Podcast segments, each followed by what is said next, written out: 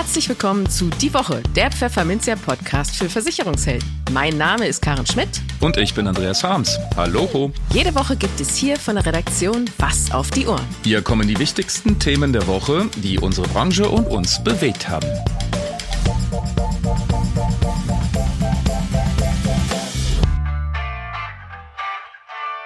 Moin aus Hamburg und herzlich willkommen zu Folge 170 unseres Podcasts. Heute ist Freitag, der 1. März 2024. Und diese Themen haben wir heute für Sie. Im Schmolltalk sprechen wir über Honorare, Günter Jauch und Biomex TV. Außerdem haben wir uns mit BVK-Präsident Michael H. Heinz über die Finanzausschusssitzung zu Kleinanlegerstrategie und partiellem Provisionsverbot ausgetauscht. In den News der Woche zeigt das aktuelle Vermittlerbarometer des AfW, wie Makler ihre Poolpartner auswählen. Erwerbsminderungsrentner müssen sich etwas in Geduld üben.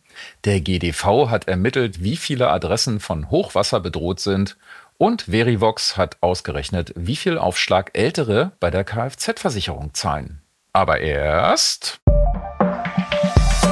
Aus der Redaktion kommt der Schmolltalk. Du Schmidt, mir fällt gerade auf, das ist so ein bisschen wie bei der Sendung mit der Maus, wenn wir da am Anfang äh, erzählen, was in der Sendung passiert, ne? Wieso? Da macht das, die Annette Frier macht das immer. Ach so. In dieser Sendung äh, aber wir machen es nur in einer Sprache, oder? Ja. Hatten die, haben die das ja? ja, das macht dann aber nicht die Frau Frier. Ähm, die macht das nur in der deutschen Variante. Das macht dann ihre KI wahrscheinlich. Ja, vielleicht sollte dein, vielleicht sollte dein Bot das auch dann auf. Der kann auch Fremdsprache. Äh, auf Fremdsprache dann immer noch. Scholle, was haben wir denn heute für ein Themachen? Ähm, oh, wir haben, wir haben einen Hörerbrief bekommen. Eine E-Mail an welche Adresse? Redaktion at pfefferminzia.de. Genau. Das heißt, ähm, auch für Sie, liebe Zuhörerinnen und Zuhörer, wenn Ihnen irgendwas auffällt ähm, oder Sie haben eine Anmerkung oder so, schicken Sie das einfach. Zum Beispiel die. Ähm, im vergangenen, äh, im vergangenen Jahr wollte ich. So oh, lange ist es noch nicht. Kommt mir aber so vor. ähm, in der vergangenen Woche haben wir uns ja über Provisionen unterhalten und mhm. äh, Honorare auch. Mhm. Und wie viel denn so pro Stunde ähm, so ein Kunde be bereit wäre zu zahlen, was die Makler denken. Und da ging es um, ich glaube, 50 Euro die Stunde, richtig, Schmidolino? Kann sein. Ich ja, irgendwie so. Und dann habe ich irgendwas, äh, dann ging irgendwas in Richtung auch, ja, Notare und für 100 Euro in der Stunde steht nicht mal ein Anwalt auf. Das hat unsere Hörerin durchaus bestätigt. Für 100 Euro steht kein Anwalt auf. ähm, das, also da lagen wir schon gar nicht so schlecht. Aber Notare arbeiten nicht gegen Stundenhonorar. Mhm. Das dürfen sie nicht. Äh, das, dieser Hinweis, und das ist sehr, sehr spannend. Ähm, und da sage ich einfach mal Danke an die ja, Hörerin. Und Entschuldigung bei allen Notaren genau. Das will ich Bescheid wissen. Ja. Wie man sieht, sind wir offensichtlich nicht so oft bei Notaren unterwegs. Ja, aber jetzt muss man auch sagen, der Shitstorm ist ausgeblieben. So schlimm ja, war es dann wohl doch nicht. Ja. Ähm, genau. Und äh, auch nochmal der Hinweis, und das ist tatsächlich ein gerne gemachter Fehler, Anwalt und Notar sind nicht gleichzusetzen. Die haben eigene Vorgaben und Regelungen. Und äh, mhm. das, äh, das ist tatsächlich ein gern gemachter Fehler. Ja, den wir aber bei in die gern Falle gemachten, auch getappt sind. Aber ja, ja. Gern gemachter Fehler und damit sind wir bei deinem Thema, was du ja. mitgebracht hast. Ja. Ich fand das nämlich witzig. Am Montag habe ich Wer wird Millionär geschaut auf RTL mit Günter Jauch. Und da war die 16.000 Euro Frage eines ähm, Kandidaten so in etwa die Form, wenn es um den MSCI World geht, was will derjenige dann machen? Und dann waren eben vier Antwortmöglichkeiten. Ich erinnere mich jetzt nicht an die drei, aber die erste war halt Geld anlegen, was der Kandidat dann auch richtig ausgewählt hat. Und was Pfefferminzia-Leser natürlich auch wissen. genau. Ja. Aber dann hat eben danach Günther Jauch, der geht ja dann oft noch in so eine kurze Erklärung. Äh, der hat dann nämlich gesagt, der MSCI World sei ein börsengehandelter Indexfonds ETF. Ja. Und ich dachte mir so, nein, lieber Günther, das stimmt mhm. so nicht.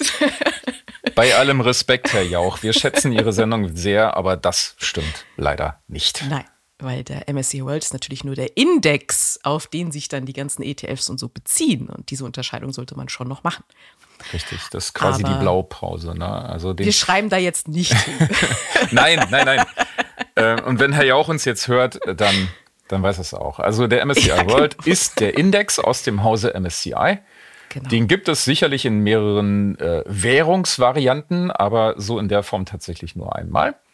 Und äh, alleine in Deutschland, jetzt muss ich wirklich lügen, ich habe nicht nachgeguckt, aber sind bestimmt sechs, sieben, acht ETFs auf diesen Index zugelassen von unterschiedlichen Anbietern. Das sind dann die Fonds. Genau. Die kosten auch so ein paar kleine minimale Gebühren. Ich sag mal so 0,2 bis 0,4 Prozent pro Jahr Gebühren kosten die dann auch und die kann man dann kaufen. Genau. So wäre die Erklärung eigentlich richtig gewesen. Aber richtig. Naja. Und kriegen wir jetzt 16.000 Euro, Schmidti? Ja, das wäre cool. Ich hätte gewesen. gerne jetzt das Geld. Also da, das, das, das hätte ich gewusst aus dem FF. Das hätten wir gewusst, genau. ja, aber das war so. so ein kleiner Schmunzler am Montagabend. genau. Genau. Und jetzt haben wir aber so ein kleines zeitliches Problem, denn äh, eigentlich ist ja heute Freitag. eigentlich ja. Eigentlich schon. Das heißt, du warst gestern bei Biomex TV-Aufnahmen ja, und genau. äh, jetzt müssen also, wir ein großes Geheimnis verraten. Eigentlich äh, äh, nehmen wir immer donnerstags auf, das mhm. Einsprechen. Mhm. Aber weil ich eben morgen, also am Donnerstag, jetzt okay, wer ist alles ausgestiegen schon? Ja. Also, äh, weil ich morgen ja. am Donnerstag in Nürnberg unterwegs bin für die Aufnahme von der nächsten Folge von Biomex TV, Denn haben wir das Mittwoch. Einsprechen auf Ja. Mittwoch vorverlegt. Heute ist also Mittwoch Ja, und ich bin morgen in Nürnberg und Sie Ja. hören uns aber trotzdem erst am Freitag. So, gut. so wird ein Schuh draus. Genau. Ja, Ja, und da dachten wir uns, können wir auch schon äh, über Biomix TV uns kurz unterhalten. Ja, ich habe auf jeden Fall erstmal geguckt, wird denn gestreikt am Donnerstag in Hessen, wo ich gerade sitze? Nein, Gott sei Dank nicht, wohl erst ab Freitag. Sonst hätte ich mit dem Taxi zum Frankfurter Bahnhof fahren müssen. Das äh, ja, wäre direkt eine Investition von 100 Euro gewesen, aber nun, pro Fahrt. super. Aber da Es haben wir schon mal den Haken aus. hinter. Ja, genau. Also So. fahrttechnisch müsste alles gehen.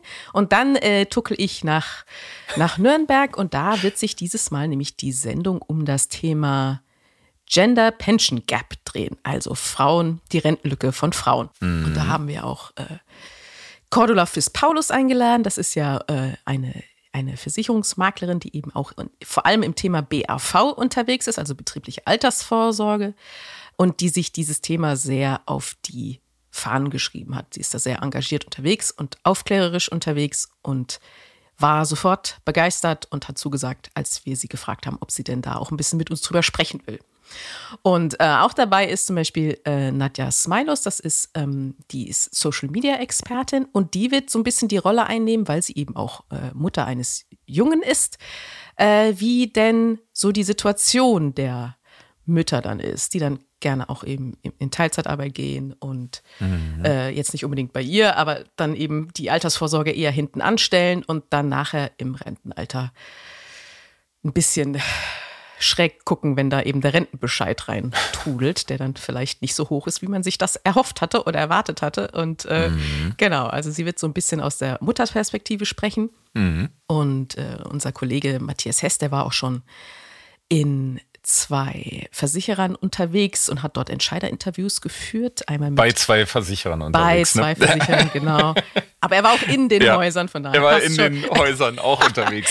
Das stimmt. Genau, er hat also zum einen sich mit Ute Thoma unterhalten von der Bayerischen, äh, wie man das Thema denn vertriebstechnisch am besten angeht. Also wie dann zum Beispiel auch männliche Vertriebler, die ja zum Großteil ist die Branche ja natürlich noch von Männern besetzt, wie sie denn am besten Frauen auf das Thema ansprechen oder ob man sich vielleicht besser das Paar greift, also der Mann und die Frau und zusammen über das Thema Familieneinkommen so ein bisschen spricht. Also da ging es um die Themen. Ja. Und er hat auch äh, mit Henriette Meissner von der Stuttgarter sich unterhalten über, was denn Arbeitgeber auch so ein bisschen tun können. Also auch die, die, die Schiene BAV. Und äh, dass man da doch eigentlich auch die Teilzeitkräfte kriegt, wenn sie arbeitgeberfinanziert ist. Und dass das ein ganz gutes Vehikel sein kann, um eben die Frauen ein bisschen aus dieser Falle zu befreien. Also, äh, das wird eine spannende Sendung, glaube ich. Und ähm, ich freue mich drauf. Nicht so sehr auf das Aufstehen um 4.30 Uhr morgens, aber, Das wird aber weggeschminkt. das wird schon. Musst du den Text lernen davor? Äh, nein. Nein. Ich muss noch ein paar News schreiben zum Thema. Wir haben ja immer auch Ich so, bitte so einen darum. kurzen News-Teil da drin, genau. Ach so, für die Sendung, nicht für, Für die mich. Sendung, ja, ja. Da ist ja auch News sind immer so ein Teil. Da werde ich natürlich entsprechend frauengerechte oder zum Thema passende aussuchen. Die muss ich noch machen heute. Und, und dann einfach noch ein paar Fragen formulieren für die Diskussionsrunde und dann war's das. Und dann fangen wir meistens so um 10 an äh, mit Maske erstmal, wird man schön geschminkt und frisiert, also zumindest die Frauen eher, bei den Männern wird nur gepudert. Das sagen wir Genau, jetzt und nichts zu. Und dann ähm, geht's halt los mit der Aufnahme und Mhm. Ja, jeder, der schon mal so ein bisschen eine TV-Sendung äh, aufgezeichnet hat, weiß, das ist zum Großteil warten, bis das Licht stimmt, der Ton stimmt, die, die Sessel alle richtig stehen oder man mhm. selbst richtig steht. Und, mhm. und dann heißt es und bitte und dann spricht man da für zwei Minuten seinen Teil und dann kann man das vielleicht nochmal wiederholen oder nicht. Genau, mhm. also, aber es ist immer wieder ganz witzig da in Nürnberg und mit der Truppe. Das macht schon immer wieder Spaß. Ja. Das sieht man auch immer. Sind auch Männer in der Diskussionsrunde? Ja, Christian Schwalb wird dabei sein, mein Co-Moderator, aber er ist auch der Einzige. ist auch der Einzige.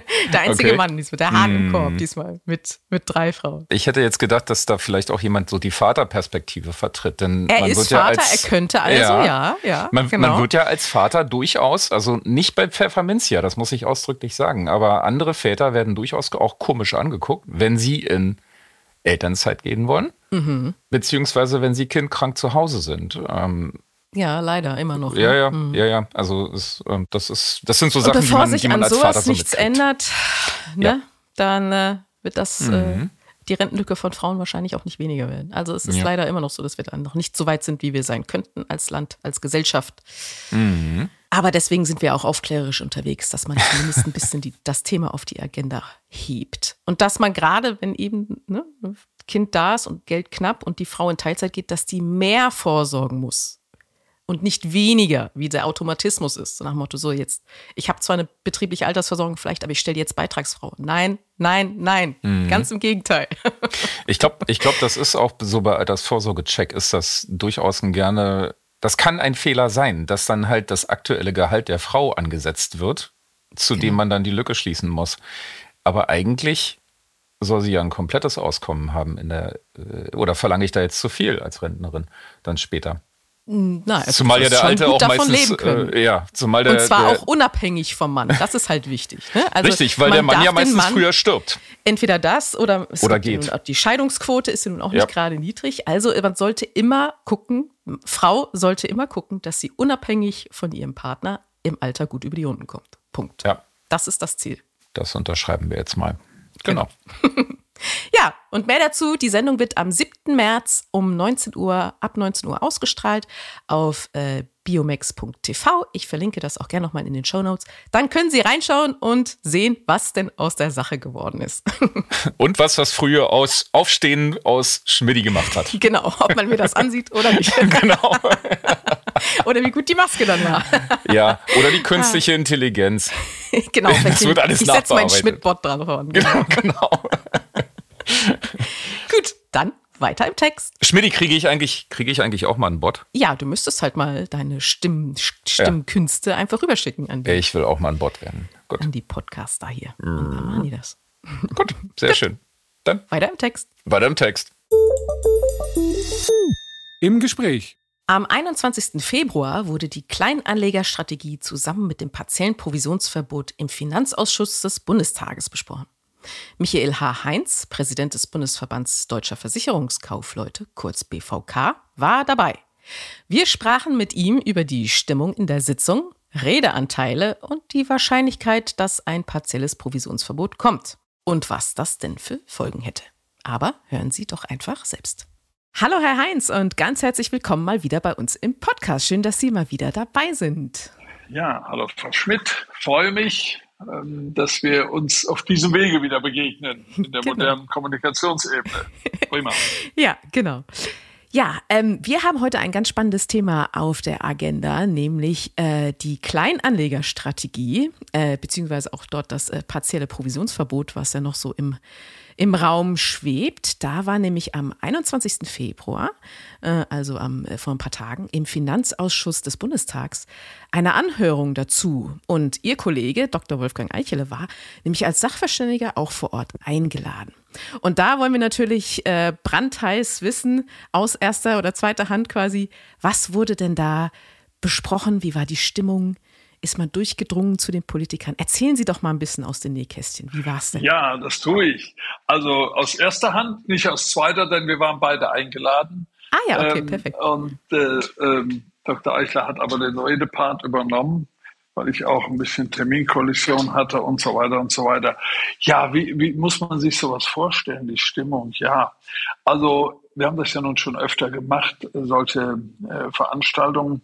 Das ist immer, im Grunde genommen ist das sachlich. Da werden Argumente ausgetauscht, ähm, weil die Abgeordneten, die dort im Finanzausschuss sitzen, die müssen sich ja mit so vielen verschiedenen Themen in der Tagesarbeit beschäftigen, dass die natürlich keinen Überblick über die einzelnen Dinge haben, auch wenn es Fachpolitiker sind. Und mhm. äh, wir haben hierbei die Position des BVK vertreten können, haben uns, was ja auch richtig ist, als führenden und, und größten Vermittler- und Maklerverband dargestellt. Und äh, wissen Sie, wenn wir über 200.000 Vermittler und äh, Hunderttausende, wenn nicht Millionen von Gesprächen im Jahr sprechen und haben dann 138 Beschwerden, ja, nicht ja. in der Woche oder am Vormittag, sondern in einem Jahr über Vermittler, mhm. egal wohin die Beschwerden laufen. Ja. Äh, wo wollen Sie denn dann noch ein Regulativ finden, zu sagen, dieser Berufsstand muss in seiner Vergütungsstruktur ausradiert werden? Und mhm. äh, mhm. wir haben ja verschiedene Abgeordnete in einem solchen Ausschuss und hier insbesondere Frau Schulz von der FDP und Dr. Brotesser von der CDU haben uns, dem BVK nachher nochmal in einem Video-Statement auch für unsere sozialen Netzwerke, vielleicht haben Sie es auch schon gesehen oder gehört, ganz klar bestätigt, dass beide auch für ihre Parteien das Provisionsverbot komplett ablehnen. Mhm. Ähm, das ist ja, ja so, wenn man sagt, das ist ja nur eine Oppositionspartei. Nein, es ist ja auch in diesem Fall eine Regierungspartei. Und auf der anderen Seite stehen natürlich dann die ideologisch geprägten Argumente der Grünen und der SPD. Und ich sage das auch klar und deutlich hier in unserem kleinen Gespräch. Das ist derart faktenfrei, was dort vorgetragen wird, mhm. sodass Dr. Brotesser, der ja auch aus unserer Branche ursprünglich stammt, sich genötigt sah, hier die Dinge mal richtig zu stellen, was gar nicht so üblich ist. Im Ausschuss geht es nicht darum, dass man sich Rededuelle liefert wie im Bundestag, mhm. sondern da ist jeder, der geladen wird, hat die Möglichkeit, die Position darzustellen. Und wenn dann jemand wie Dr. Brotesser sagt, ich muss das hier mal richtig stellen, mhm. Sach- und Fachargumente gegen Ideologie, ja. dann ist das schon durchaus etwas ungewöhnlich, möchte ich sagen. Und kam es denn an? Hatten Sie den Eindruck, es kam denn auch an? akustisch ja, Frau Schmidt, akustisch ja. Äh, ah. Es wird wenig ändern, äh, wenn Sie, mhm. wenn Sie beispielsweise, ich, ich schweife nicht ab, aber nur ein Gedanke, wenn Sie das Parteiprogramm der Grünen betrachten, da steht immer noch drin, dass bis 2030 der provisionsbasierte Vertrieb abzuschaffen ist. Mhm. Aber es geht ja hier darum, dass man den Abgeordneten die Notwendigkeit der rechtlichen Klarstellung, insbesondere bei dem Thema, was Sie vielleicht auch interessiert, Versicherungsmakler und Unabhängigkeit. Da gibt es ja so auch teilweise in der Verbändelandschaft auf nationaler Ebene unterschiedliche äh, Interpretation. Und das war uns ganz wichtig, dass man ganz klar gesagt hat, um was es hier geht, auch bei Makler, auch bei Unabhängigkeit, auch bei gebundenen Vermittlern. Wie würden Sie denn dann nach der Sitzung ja, die jetzt Wahrscheinlichkeit die Wahrscheinlichkeit ja, einschätzen, ja, dass es denn vielleicht dann doch sich durchsetzt, leider das Provisionsverbot? Oder, oder nicht? Also, ne? Ja, man muss vielleicht erstmal die zeitliche Betrachtung nehmen. Wir haben ja die Situation, mhm. dass wir die Europawahl in der ersten Juniwoche haben. Bis dahin wird dort nichts mehr verabschiedet. Das, glaube ich, können wir unseren okay. Hörern so sagen. Mhm. Danach muss man abwarten, wie das neu gewählte und sich zusammensetzende Europaparlament in den sogenannten Trilogverhandlungen sich positioniert. Wir wissen es natürlich nicht. Wir wissen nicht, wer besetzt welche Position, wer wird welcher Kommissar, wer vertritt welche Partei und eben wer vertritt welche Position. Das ist also wirklich so ein bisschen die Glaskugel. Mhm. Fakt ist, und das muss man klar und deutlich sagen, wir sind schon stolz, dass wir als äh, einziger Vermittlermaklerverband dort eingeladen sind. Nicht, weil andere nicht eingeladen sind, die gehören genauso dahin, darum geht's mir nicht, sondern weil man damit wirklich sagt, ihr habt offensichtlich die Expertise, ihr seid in Brüssel zu Hause, ihr seid im Parlament in, in Brüssel oft genug unterwegs, ihr könnt uns das erklären. Und wir sagen immer wieder, und das haben wir in der Anhörung mehrfach gesagt, wir lehnen jede Form dieses Vergütungsverbotes ab. Mhm. Und dann konnte man in der Anhörung schon feststellen, dass ein partielles Provisionsverbot, also meinetwegen für Makler, für einige der Politiker sozusagen als erster Schritt zu einem generellen Provisionsverbot ja, ja. gewertet mhm. wird. Nach dem Motto, wenn wir da schon mal anfangen, mhm. bei den Maklern, dann können wir weitergehen.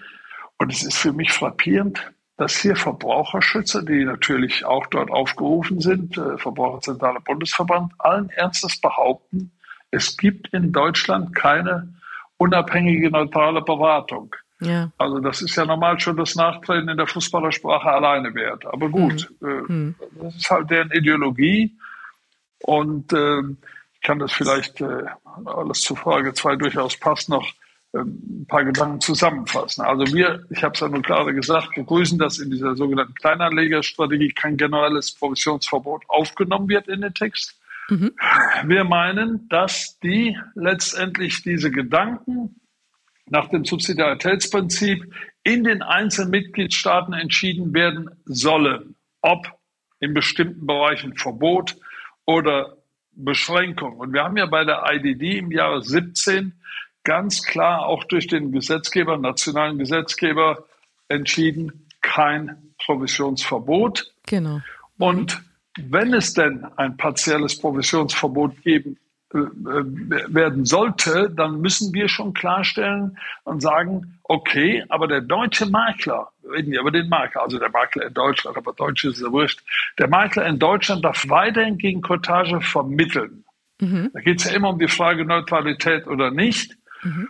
Und das ist aber etwas, was unabhängig hier von der Sitzung am 21. war. Wir sagen ja immer, das Nebeneinander der Vergütungssysteme, ja. Honorar, Provision, Courtage, ist zum Wohle des Kunden die beste Lösung. Der Gedanke, der dahinter steckt, bei Verbraucherzentralen, bei Grünen, bei wem auch immer, das Honorar, Beratung, automatisch die bessere Beratung ist, das kann doch überhaupt keiner beweisen. Nee, Wissen Sie, was die Honorarberater, die Honorarberater für einen Stundensatz aufrufen? Wir haben das mal durchgefragt. 183 Euro. Da haben, haben mein, mein Kollege und ich uns letzte Woche gerade drüber unterhalten, ja. genau.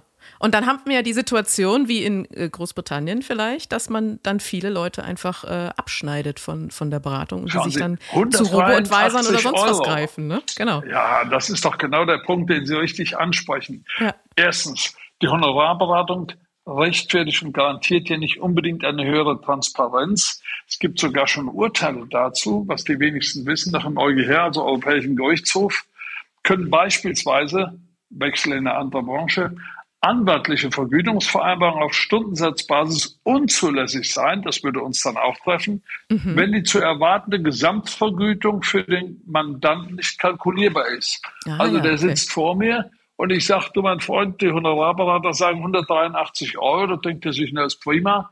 Und nach drei Stunden sage ich, schau mal auf die Uhr, wir sind schon bei 600. Ja, ja. Und da sagt er, aber ich will doch nur eine Beratung über eine Privathaftpflicht. Wie soll ich das machen? oh Gott. Und dann kommt er her, geht vor das Gericht und sagt, nee, das ist ja gar nicht, äh, äh gar nicht kalkulierbar. Ja, ja. Also, das ist nicht, das, ja, wir lachen zu Recht. Und Sie lachen natürlich wegen meiner Wortwahl, aber ich will es ja auch humorvoll Na, gestalten. Die Privathaftpflicht für 600 Euro, das, ja, das wäre ja. schon, also dann kauft ihr aber wirklich gar keiner mehr. Da, laufen, da kauft überhaupt keiner mehr was bei uns. Nein, das äh, ist für die Kunden auch überhaupt nicht akzeptabel. Ja. Und warum lässt man das nicht?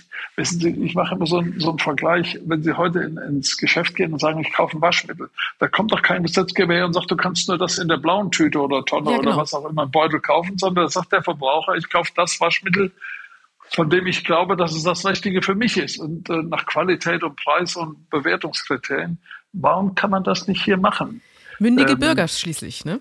Ja. Das sollen wir alle das, sein. Von daher. Da muss man uns aber ja, auch lassen, und, ja.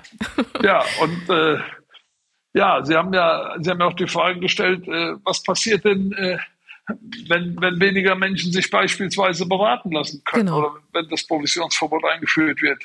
Wissen Sie, wir haben äh, demnächst in der Jahreshauptversammlung des BVK unseren holländischen Maklerkollegen da. Der, also mein Pendant zu, zum BVK, der holländische Kollege. Mhm. Und der sagt, äh, der hat den schönen Spruch immer, ähm, es gibt keine schlechtere Beratung in Holland dadurch, es gibt keine Beratung mehr oder wenige Beratungen, nur für wenige Menschen. Ähm, mhm. das ist ganz klar.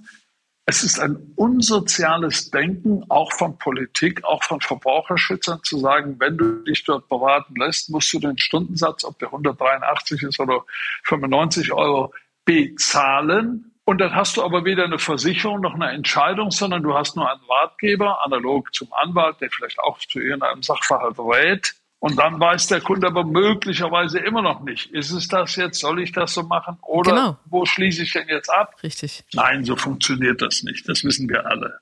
Ja, okay. Ich frage mich nur, warum Politik und Verbraucherschützer das nicht wissen. Das nicht sehen, ja eben. Es, es gibt ja immer, wie ja. gesagt, man muss ja nur in die Niederlande oder nach UK schauen und dann könnte man ja sehen, was das, äh, was die Folgen sind. also nachdem dort das Provisionsverbot eingeführt wurde, haben wir äh, im Jahr 2019 äh, hat die dortige äh, Behörde FCR eine Verbraucherstudie durchgeführt, wobei 54 Prozent der polnischen Erwachsenen mit einem investierten Vermögen, da geht es ja oft um, um, Vermögensanlage von 10.000 Pfund, keine formelle Unterstützung mehr bei ihrer Investitionsentscheidung mhm. erhalten haben oder hätten, weil sie sagen, bezahlen wir nicht. Ja. Das ist natürlich ein Riesenproblem und dann sind wir wieder bei meiner Privathaftpflichtversicherung. und, und wissen Sie, selbst wenn der Kunde oder Mandant nur eine Stunde bei uns sitzt, 180 Euro und dann sagt er, was kostet so eine Privathaftpflicht? Ich sage, das kannst du am Automaten ziehen für 85 ja. Euro. Der Automat hat Internet. Ja, und dann sagt er, dafür zahle ich 180 Euro für die Beratung. Das sage ich, da kannst du dich in Berlin beschweren und in Brüssel, nicht bei mir. Genau. Also Sie merken, man kann das schon mit ein bisschen Galgenhumor betrachten. Ja, ja. Eine, eine Frage, die jetzt eigentlich nicht auf der Liste war, aber es interessiert mich einfach. Wie viel Redeanteil hat man denn eigentlich dann so in so einer Sitzung? Kommt man da öfter zu Wort oder, oder hat man da seine fünf Minuten und das war's? Nein, nein, normalerweise ist es so, dass äh, der Vorsitzende einen dann fragt oder einer der Abgeordneten stellt eine Frage. Es gibt unterschiedliche Formate. Ich habe äh, ich hab mal ein bisschen aus dem Nähkästchen geplaudert, ich nenne auch keinen Namen. Ich habe mal an einer solchen Anhörung teilgenommen, als man kein aktives Rederecht hat. Und das wussten aber manche Verbandsvertreter nicht. Das heißt also, Sie müssen hoffen, dass ein Abgeordneter den Vorsitzenden äh, bittet, eine Frage stellen zu dürfen und dann stellt er die an einen der Protagonisten. Ah ja. Und äh, dann habe ich natürlich, was heißt natürlich, ich habe mir einen Abgeordneten genommen, ich nenne hier keinen Namen, im Vorfeld habe gesagt, du musst mir die und die Frage stellen. Und das war auch noch ein Abgeordneter, der nicht unbedingt politisch auf der Seite der Marktwirtschaft steht, aber er war ein Freund von mir. Und dann hat er den Vorsitzenden, das war glaube ich der Peter Ramsauer damals, unser Ex-Verkehrsminister, gefragt. Ich hätte da mal eine Frage an den BVK, tak, tak, tak, und Sehr dann gut. konnten wir reden. Agenda-Setting äh, war anders, genau. Ja, und da waren andere, die haben gesagt, ich möchte auch was anderes. Ich gesagt, du kannst die Finger unten lassen, du kommst hier nicht zu Wort. Du kannst dir deinen eigenen was genau. fragen. Ja, ja, ja, ja. Das ist schon, ist schon ein bisschen Slapstick, äh, Frau ah, Schmidt.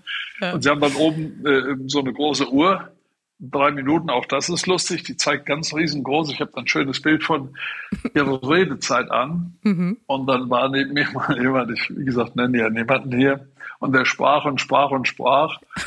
Und auf einmal habe ich ihn eingetippt und gesagt, Sie können aufhören. Die drei Minuten sind um, das Mikro ist längst ausgeschaltet. Das war unangenehm. Aber, ja, aber das ist also so außerhalb der Reihe Fragen. Ja, genau. Naja, einfach mal, ne? man ist ja selten dabei bei sowas. Gibt es denn eigentlich auch noch weitere Punkte an der Kleinanlegerstrategie, wo Sie sagen, oh, das müsste auch nicht sein? Ja, es gibt noch einen Gedanken, ähm, ist aber fast schon zu theoretisch Benchmark-Konzept. Also es soll, es ist die Überlegung, ob eine vorgeschlagene Benchmark für die Vermittlungskosten äh, eingeführt werden soll. Und da sagen wir natürlich, das äh, entspricht natürlich nicht den Grundsätzen der Marktwirtschaft. Mhm. Und äh, das führt dann wieder zu erhöhten Kosten. Wie will man genau feststellen, äh, ob jetzt die Kosten, die in Ansatz gebracht werden, gerecht sind zum Produkt? Wer will das berechnen? Wie soll das dokumentiert werden? Also ähm, das ist dann zum Schluss in der Berichterstattung und in der Prüfung des Vorgangs millionenfach in Deutschland teurer als die eigentliche Vergütung. Also das können Sie von einem Vermittler ähm, nicht verlangen, die Kosteneffizienz eines Produktes zu bewerten. Aber auch solche Gedanken gibt es insbesondere aus Brüssel. Mhm. Äh, das muss man sich mal vorstellen. Ja, Oder ja. zum Beispiel, dass man äh, äh, Verhältnismäßigkeit und Sachgerechtigkeit nachweisen muss für einen Vermittler. Also Sie kommen zum Schluss in eine Situation, wie in anderen Berufen möglicherweise bedauerlicherweise schon gegeben, dass Sie überhaupt nicht mehr sachgerecht beraten können, weil Sie nur darauf erpicht sind, dem Formalismus Genüge zu tun und keinen äh, Haftungsgrund zu liefern, indem Sie alles das machen, was wir sozusagen vorher im Kleingedruckten hatten. Aber die eigentliche vertrauensbildende Hilfe gegenüber einem Interessenten oder Kunden zu sagen, Mensch, ich begleite dich, ob du nur so ein publikes Auto oder eine Privathaftpflicht hast oder ob die Absicherung deiner Arbeitskraft im Wege steht. Das geht, das geht immer weiter weg. Auch in Brüssel denkt man schon wieder nach über eine Erhöhung der Weiterbildungszeit mhm. auf 30 und mehr Stunden. Mhm. Achtung. Und dabei möchte man eine verbindliche Festlegung innerhalb dieser 30 Stunden, es waren sogar 45 im Raum, statt 15, mhm. eine verbindliche Festlegung der Anteile im Hinblick auf die Nachhaltigkeitskompetenz des Produktes. Okay. Ja, Leute. Mhm. Also wenn ich das kann, dann trete ich in Zirkus Sarasani auf. Dann können die mich als Künstler anstellen. Ja, und wo ja auch noch nicht mal von EU-Seite feststeht, was denn Nachhaltigkeit nun eigentlich bedeutet. Ne? Also das dann, ja kommen dann, wir, dann müssen wir bei Frau von der Leyen anrufen und der habe ich neulich erst einen Brief geschrieben, die Arme, die muss sich schon mit mir beschäftigen. Und äh, dann kommen wir wirklich vom Thema Nachhaltigkeit über Greenwashing, ich weiß nicht wohin, aber ja, eben. da haben wir gesagt, Leute, lasst das sein. Wir können doch nicht noch mehr Weiterbildungsstunden machen, selbst wenn wir die moderat anpassen. Mhm. Aber allein die Tatsache, dass man sagt, ja, aber du musst festlegen, wie hoch der Anteil an der Weiterbildung zum Thema Nachhaltigkeitskompetenz ist. Ja, Freunde, ich bin ja. weder Umweltmensch noch sonst was. Ich bleibe versicherungsvermittelnder Kaufmann. Also würden Sie sich wünschen, dass es mal so eine Art Regulierungspause gibt für die Branche? Das wünsche ich mir schon seit Jahren. Wir haben ja neben der IDD, haben wir ja auch damals hier auf nationaler Ebene, mit, als Frau Kalitschek, bevor sie überhaupt mal Bildungsministerin wurde, noch im Finanzausschuss saß, ja. haben wir auch schon das LVG 1, als Lebensversicherungsreformgesetz 1 gehabt. Dann haben wir gesagt, okay, jetzt müssen wir das evaluieren, das kommt noch vielleicht ein neues Gesetz dazu. Dann stand in der letzten großen Koalition Provisionsdeckel laienhaft für unsere mhm. Zuhörer. Provisionsdeckel. Das haben wir natürlich äh, verhindern können mit vielen anderen Mitstreitern. Da war das schon mal weg. Steht übrigens nicht im hiesigen, jetzigen Koalitionsvertrag. Mhm. Deshalb kommt auch der Druck jetzt nicht von Berlin, sondern von Brüssel. Wir sprechen über Brüssel. Und wissen Sie, wissen Sie, warum man überhaupt einen solchen Ausschusstermin macht? Das ist ja ein Widerspruch zu dem, was ich gerade sage. Ich sage, ja. in Brüssel spielt die Musik und Sie sagen, warum sitzt du dann am 21. in Berlin? Richtig, warum das sitzen Sie ganz, denn am 21. Ja, in Berlin? Ja, ja, ganz klar, genau. Weil natürlich, wenn man politisches Netzwerk professionell betreibt, man in einer Oppositionspartei möglicherweise Verbündete findet, zu sagen, mhm. Lass uns doch mal eine solche Sitzung machen, um mal von den Regierungsparteien zu hören, wie stehen Sie denn dazu, wenn Sie als nationaler Gesetzgeber zur deutschen Bundesregierung irgendwann in Brüssel die Hand heben müssen? Ja für das Vergütungssystem, das tradierte oder nein? Das muss ja in diesem Fall dann der, der Herr Lindner machen. Und Na, da gibt es ja, eine ganz. Der ist ja nun ja, aber auch ja. bekannt dafür, dass er in letzter Zeit immer in der letzten Sekunde anders abstimmt. da wollen wir nicht hoffen German in dem Vote. Fall. Ja, German Vote. Aber Frau Schmidt, das Problem ist hierbei, wir wissen ja, wie die Bundesregierung votieren würde. Ja. Weil wir natürlich Koalitionsvereinbarungen kennen und die Bundesregierung müsste sich theoretisch enthalten. Und mhm. überlegen Sie mal bei so einer starken Volkswirtschaft, was das für eine Bedeutung in Europa, wenn so eine Volkswirtschaft mit den größten Vermittlereinheiten sagt, wir enthalten uns bei der Frage zukünftiger Vergütungssysteme. Das ist doch so ein Tod auf Raten. Das ist doch keine Aussage. Und deshalb kommen Oppositionsparteien, zwingen auch Regierungsparteien, logischerweise in so einer Anhörung in so einem Ausschuss und sagen, überkennt mal Farbe, sagt mal, was ihr wollt. Mhm. Und das ist ja so Ihre Frage gewesen. Müssen wir nicht mal ein Reset machen, müssen wir nicht mal Stopp sagen? Tja, es, sind, es, ist, es ist eigentlich, wie gesagt, der Ombudsmann, der Ombudsmann sagt jedes Jahr beim, beim Vorstand des Jahresberichts, wenn ich im Saal sitze, dann sagt der Ombudsmann oder der Geschäftsführer Graf von Rex, so, meine Damen und Herren, jetzt freut sich wieder der Herr Heinz. Wir haben, was weiß ich, 136 Beschwerden im Jahr. Dann sitzen im Ausschuss, das darf ich noch schnell sagen, da sitzen im Ausschuss von jeder Partei ein Abgeordneter. Mhm. Mein alter Spezi Stefan Schmidt von den Grünen und was weiß ich, wer da alles sitzt. Mhm. Und alle nicken und sagen, das ist ja gut. Und dann sage ich manchmal in der mir eigenen Art, Herr Jungs, und was jetzt? Ja. ja, du weißt ja, steht ja bei uns im Parteiprogramm oder nein, aber Frau Schmidt. Tja. Dann schade. laufen sie gegen die Wand. Ja, ist schade. Wir könnten stundenlang darüber diskutieren. Wir könnten wirklich stundenlang diskutieren. aber wir müssen ja. auch mal ein, einen Punkt ja, machen, Herr okay. Heinz. Ganz, ganz, ganz vielen Wunderbar. Dank für das äh, launige ja. Gespräch. War Spaß, mal so ein bisschen äh, aus dem Nähkästchen zu hören, was da so los ist auf so einer Veranstaltung. Klar, gehört ja dazu. vielen Dank Alles und gut. gerne bis zum nächsten Mal. Gut, danke, Frau Schmidt. Jo, tschüss. Die News der Woche. Nur einen Maklerpool zu nutzen, reicht vielen Vermittlerinnen und Vermittlern anscheinend nicht aus. Das zeigt das aktuelle Vermittlerbarometer des Bundesverbands Finanzdienstleistung AFW. Danach sind knapp 36 Prozent der Vermittler an zwei Pools oder Verbünde angeschlossen. 18 Prozent verfügen über drei und 10 Prozent sogar über vier oder mehr Anbindungen. Im Schnitt sind es zwei Pools oder Verbünde, die Vermittler nutzen. Dabei will jeder achte Vermittler künftig mit weniger Anbindungen auskommen. Jeder Dreizehnte möchte sich noch mindestens einen weiteren Partner suchen. Durchschnittlich werden knapp 64 Prozent des Geschäfts über Pools und Verbünde abgewickelt. Bei der Auswahl ihrer Partner achten Vermittler auf eine Reihe von Kriterien. Werkzeuge und Tools führen die Liste an, gefolgt vom Produktportfolio, dem Grad der Digitalisierung und dem Service- und Beratungslevel. Erst an fünfter Stelle folgen die Provisionen vor dem Weiterbildungsangebot. Weniger bedeutsam finden Makler die Eigentümerstruktur oder die Größe des Pools oder Verbunds. Eigentlich sollte es für rund drei Millionen Erwerbsminderungsrentner zum 1. Juli Leistungsverbesserungen geben. Aber die Deutsche Rentenversicherung Bund wird diesen Termin wohl nicht halten können.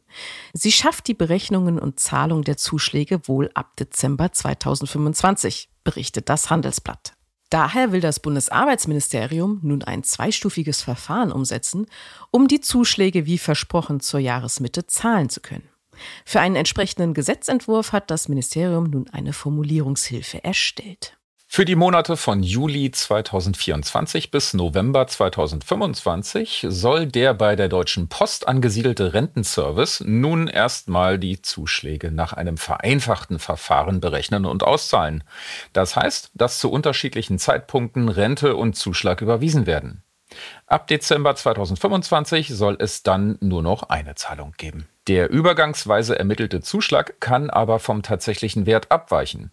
Daher wird die Rentenversicherung dann ab Dezember 2025 prüfen müssen, ob die Betroffenen eventuell noch eine Nachzahlung bekommen, heißt es weiter.